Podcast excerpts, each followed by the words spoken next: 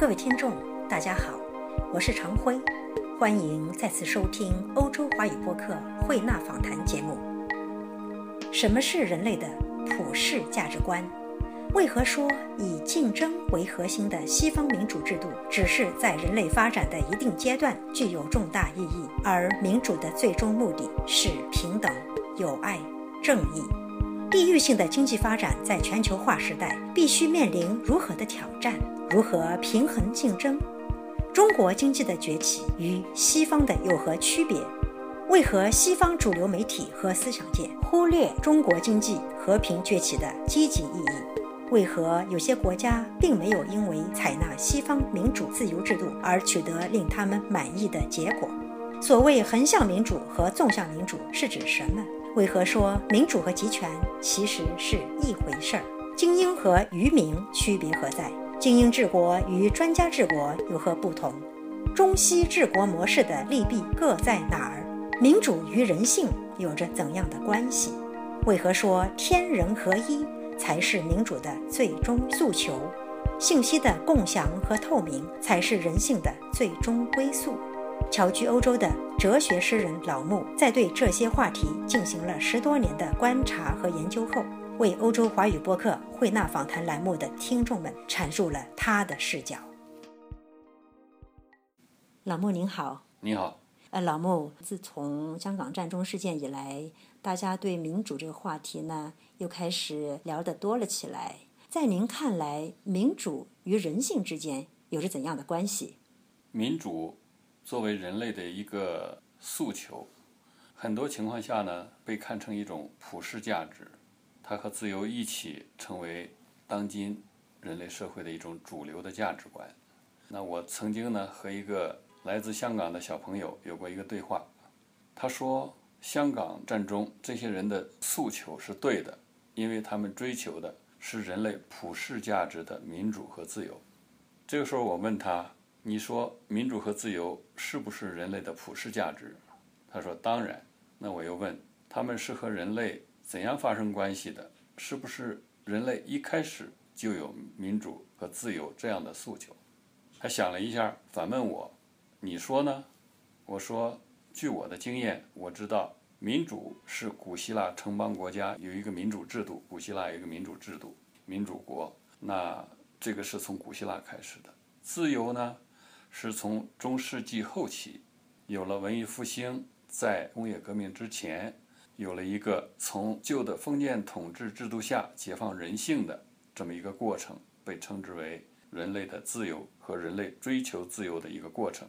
到后来又延续到解放黑奴、实现种族平等，那就是说，这些东西只是在人类后来的阶段，文化发展到相当程度以后，才有了民主和自由这样的理念。我接着问他，在没有这些理念之前，人类有没有共同的精神诉求呢？他想了想，没有回答出来，说又反过来问我，那你说呢？我说，我想是有的。我觉得人类真正的普世价值和人类一直能够共存的有三个基本的特征，这是人性的一个基本需要。第一个就是平等，第二个就是友爱，第三个就是正义。我想从人类一开始一直到人类的结束，这一直是人们的共同诉求。民主，西方国家的民主。如果大家认可他们是具有普世价值的，那么他们会永远的具有普世价值吗？难道他们的民主没有局限性吗？刚才我们说了，民主它是人类社会发展一个阶段的一些诉求，相对于我们刚才说的平等、友爱、公正来说，它是它的一种表现形式，或者说。是我们人类整体的诉求，在某个历史阶段的表现形式。所以说呢，它一定有它的局限性。在没有民主和自由理念之前，人类是有另外的人类共同追求的价值观。那我们也相信，在人类发展的后来阶段，也可能就没有民主，当前的民主自由这种理念了，就可能回归到平等、友爱、正义这个。真正的轨道上来，讲到人类发展的现阶段，中国呢，因为这些年的经济发展这么迅猛。也确实在出台自己的一套和平发展模式。呃，西方人看待中国现在不免有一些呃受威胁的感觉，甚至大家都在说西方人最津津乐道的是中国威胁论。呃，是不是中国的这种发展模式让西方人觉得他们的民主模式可能会受到挑战呢？我想会有这方面的忧虑，因为在西方的主流价值观里面。他们确实在最初的文艺复兴，一直到工业革命和后来历次的工业革命当中啊，西方的民主和自由，这种是和它相应的制度，确实推动了社会的快速发展，特别是物质发展。这其中更重要的是商品的流通和交换得到了极大的提高，使商品社会啊，呃，发展到了一个很辉煌的阶段。那么这个过程证明了。民主和自由制度的优越性，可是呢，民主和自由它们本身相对的这个社会制度，它是以竞争为核心的。竞争只有在小范围内，它是积极意义；如果放在全球化的范围内，人类社会的生产、社会的组织、生产要素全部已经是全球化的了。这个前提底下，就需要一个全球范围内的平衡和。相互的制约，这样单纯的强调竞争，就造成人类社会的一些不平衡。那我们就现在进一步发现了，单纯的竞争思维、商品的极端发展思维，应该受到一定的限制，应该考虑更多的是怎么平衡竞争，使全世界的人共同受益。平衡竞争，您是说从政府的治国方针上？采取和现行西方的民主体制不一样的政治体制，也就是说，在现行的自由民主体制下面，是不是还有另外的可以同样促进人类经济、文化和社会发展的模式或者方案呢？我是这么看这个问题。我们刚才说的是平衡竞争，不仅仅是一个国国内的，而且是全世界范围内的。这就是说，不是从一国去看，或者从一个地区去看。那就是从中国发展，目前我们都看见了，三十年的中国社会发展是和平发展的。在历史上，我们回过头来看，很多资本主义国家在它经济快速上升期都是和战争紧密相连的，唯独中国这个三十年的经济崛起是不涉战争的。奇怪的是，现在西方的主流媒体和思想界。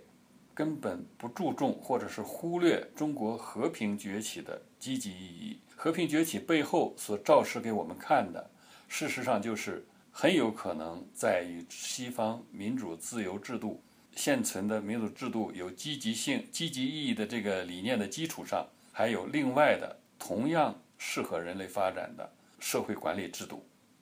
比如说，比如说，中国的中国大陆目前的社会管理制度。尽管有这样那样的缺陷，这样那样的毛病，尤其是社会的不公平、腐败，带给人民对社会的不满意，但是中国社会快速的经济发展，改善了民众的社会生活，促进了社会经济文化的发展，这是有目共睹的。相对的，同样是发展中的国家、落后国家，我们周边的印度。还有亚洲的，比如说马来西亚、菲律宾，再比如说美国强行推行了民主制度的伊拉克、呃利比亚，还有这个阿富汗，他们的经济发展并没有因为民主自由制度的获得而取得令他们自己满意的结果，不但没有达到非民主政治制度中国的速度，反而远远的被中国抛在后面。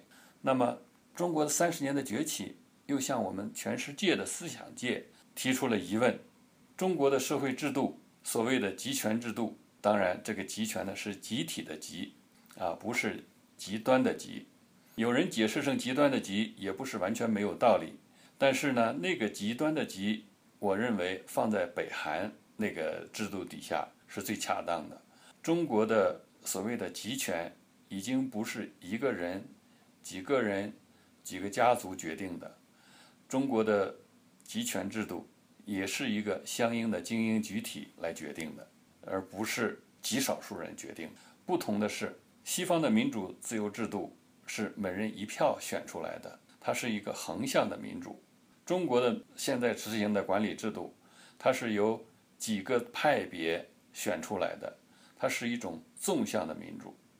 事实上，在西方国家也是不同的党派、少数的党派才能选人，他们也是纵向的民主，只是最后决定的哪哪一个人去当领导人的时候，才有了横向的民主而已。民主和集权能够兼容吗？民主和集权本身它就是一回事儿。所谓的民主是指的大家共同决定一个事物，所谓的集权是指的少数人来决定一个事物。我们看到全世界的情况，任何一个国家都是少数精英的集体、少数精英的集团在领导一个国家，在领导一个地区。大部分人只是把这些人推上做决定的决策层的那个位置，而不是大家来公投一件事，每件事情大家都来公投。这是其一。其二，因为信息的不对称，精英掌握的信息永远比普通老百姓多。所以说，精英领导愚民这个说法是不成立的，因为他们之间的信息不对称，普通人获得不了精英那些信息，所以他们就显得成了愚民，被愚弄的一伙了。您这么一说，让我想到英国戏剧家肖伯纳曾经说过的一句话，他说：“什么是民主？民主就是少数的精英统治多数的愚民。”听起来，您。比较赏识精英政治。据我所知，从前这个新加坡的李光耀，他也曾经使用过精英政策，但最终呢，还是被迫改变了他这个治国方针。嗯，您怎么看待这个案例？其实，呃，精英治国和专家治国是不同的。新加坡的是专家治国，他那个相对来说呢，有理论脱离实际的这种情况发生。精英治国。很可能不是专家，不是专门的社会学专家，但是呢，他们是社会实际的领导者，从基层成长起来的，或者是一直在高层人物身边工作的，他们了解社会的情况，了解各方面的因素，他们不一定是理论上的专家，但是他们是操作上的专家。另外，这个治国呢，呃，除了我们说的大家来靠强制力来治国，一方面有人说集权。是靠行政力量来获取权力、运用权力，靠权力获得这些人的个人利益。那么，如果我们站在被集权统治人的基础上，行政权力确实造成了不平等、不公平。那反过来，我们从另一个角度看，资本主义社会，他们靠经济资本的力量，同样也实现了人和人的不平等、不公平，同样也是一种集权。如果我们一定要把它从某种力量对人个体的制约和管束这个角度上来说，它几乎和行政职权没有质的区别。就是对被统治人的意义上来说，呃，无论如何，从这个辩证学的角度看的话，任何民主都不会具有完美性。那在您看来，中西模式的利弊，它各在哪儿？中国的民主从形式上来看。缺一个让人民释放的这样一个民间张力的途径，因为西方的选举可以让大家对政府、对国家、对个人生活的不满，通过一次选举换届，得到一种社会张力的释放，得到一种个人不满的释放。这样呢，对社会的不满情绪就就因为这些释放得到降低。那集权的呢，因为它不存在这个一人一票的选举，使得这个社会张力。一直存在，那么民间就会有一种把矛盾和不满都集中在执政者身上的这种倾向，这是中国社会制度集权制度不合理的。但是它也有它的优势，比如说，它可以决策比较快。另外呢，它的传承人，也就是说，它这个更替政权的更替政策会有连续性，而且呢，执政者。都是有充分经验的人才能走上呃最高的统治舞台，所以中国的社会制度、社会经济制度、社会经济政策稳定，少大量大幅度的变化，也是给中国三十年快速发展、使中国快速发展的一个重要原因。据我所知，这些年来您对人性这个话题，呃，一直在做各个层面的研究。呃，我很想知道，在您眼中，“民主”这个词，从纯粹意义上来看，它是不是只限于一个乌托邦式的理想，还是的确可以实现的东西？呃，在说这个问题之前呢，我想把刚才的问题讲完。资本主义社会它的利弊，民主的利弊，资本主义社会的民主的积极方面，我们已经说了。刚才顺带说了，就是它可以释放张力，使民众呢的意愿能在社会上得到一种彰显。那它还有一种弊端，什么弊端呢？就是社会结构形成过程中的民粹化倾向，因为。大家要得这个选票，所以呢就要去刻意的讨好选举人。希腊的经济发生问题，很重要的原因就是他们在不断的选举过程当中，对群众在经济上许愿，放宽他的经济对社会的帮助和辅助，使得他的经济不堪重负，最后走到很危险的境地。所以说，西方经济的民主。呃，西方民主的一个重要的缺陷就是民粹化倾向给社会管理带来的困难。那么我们现在在说，呃，民主它究竟从本质上来讲，它应该怎么理解？我是这样看，民主它是我们每个人的一种很美好的诉求，它的基础就是我们最前头说的平等、友爱、正义。民主的精髓就是指向我们这三个理念的。那么这三个理念是我们民主最后最终的目标，也是最难实现的目标。但是它并不是抽象的，它是有可能实现的。实现民主的过程，刚才我们说精英统治是因为他们的信息不对称。如果能够完成全民的信息对称，不需要特别的法律，不需要特别的道德，人们就会在公平的信息平台基础上。提高自己的道德自觉性，实现人类的平等。从这个意义上来说，好像有点走向共产主义的感觉。那么，我们翻过头来再看看所有的宗教，无论是基督教、佛教，还是伊斯兰教，包括上个世纪的共产主义运动，他们指向的都是平等、友爱、公正。这就给我们一个很有趣的观察，就是。如果我们站在一个意向的基础上，什么意向？就是刚才我们说的平等、友爱、公正。这个如果是能够作为一个意向，人类至始至终全体人类共性的一个意向，我们站在这个意向上看这些宗教，看共产主义，看民主，我们就会发现这些不同的表达对这个意向来说都是共同目标，或者反过来。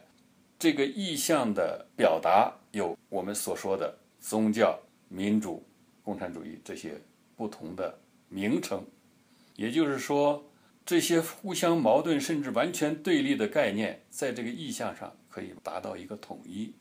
这给我们一个更重要的启示，那就是我们人类的思想文化在人性这个概念上来说，它是统一的，只是我们在认识的过程当中。发生了分歧。如果我们把这一点能够确认的话，我们人类的什么矛盾不能解决呢？我们人类的什么冲突不可以化解呢？这就是我对民主和人性的关系的一些思考。呃，我听着还是觉得比较抽象。您说这个意向，这个共识，如何才能真正实现呢？民主的意向，事实上它是一个我们内心都存在的。跟我们人人的基本人性相联系的，它的实现不是我们靠一些办法、一些制度来完成的，它是靠社会自然而然发展最终实现的。呃，平等、友爱、正义，最基本的上面才是民主。那民主再往上走，才有当今这个时代主流的表现形式，就是一人一票、舆论公开、群众监督。如果我们用民主自由的这些形式来取代民主，显然是有偏颇的。如果我们用民主的形式来取代公平、友爱、正义，显然就更谬之千里了。所以，我们说，西方的民主自由的形式不是错误的，但是它是不全面的。另一个不全面的相对的那一方面是什么呢？就很可能是另外一种我们目前还没有肯定它的社会管理模式。刚才我们说的一个信息的共享和透明，其实还包括我们人类物质资料的生产，还包括人和人之间关系的人和自然关系。人和人之间关系的一种自然的平衡，其实最后这个民主可以归结到中国最古老的一句道学的话，那就叫天人合一，这才是人类民主的最终诉求。天人合一，回归本我。对，老穆非常感谢您，谢谢您接受慧纳宗播的采访。没有，我只是个人的想法，希望有不同意见的朋友能通过各种途径。呃，和我讨论甚至辩论，欢迎大家的批评指正。谢谢您，不客气。我也很想借这个机会啊，感谢呃慧纳宗播这样的平台，给我机会可以跟大家来说说我的这些思考，也同时呢利用这个平台和大家进行一些交流，呃，使我们在思想上、在理论上能明晰一些，一直。让我们解不开理还乱的问题，我也非常高兴利用这个机会呢，能够把我思考了将近十五年的这些想法公之于众，很好的机会，谢谢你，谢谢老穆，谢谢各位听众，今天的节目到此结束，感谢收听，我们下次再会。